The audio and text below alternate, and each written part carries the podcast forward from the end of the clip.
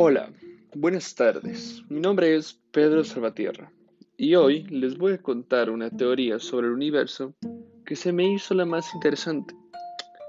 A la fecha, el universo y su creación es actualmente una de las cosas de las que no se tiene una respuesta clara. Esto ha hecho que muchos cosmólogos y analistas creen teorías acerca de esto. Hoy específicamente les voy a contar la teoría del universo oscilante.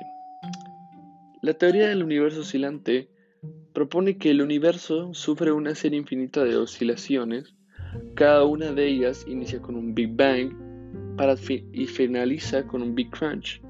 El universo se expande por un tiempo antes de que la atracción gravitacional de la materia produzca un acercamiento hasta llegar a un colapso y sufrir seguidamente un gran rebote.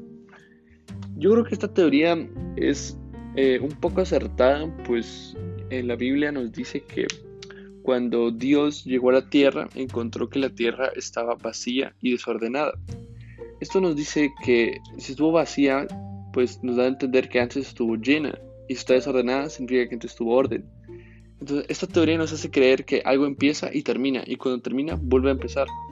Y pues como la Biblia dice que encuentra una tierra como finalizada y Dios le da un nuevo inicio, Siento que esta teoría es acertada con lo que dice la Biblia. Gracias.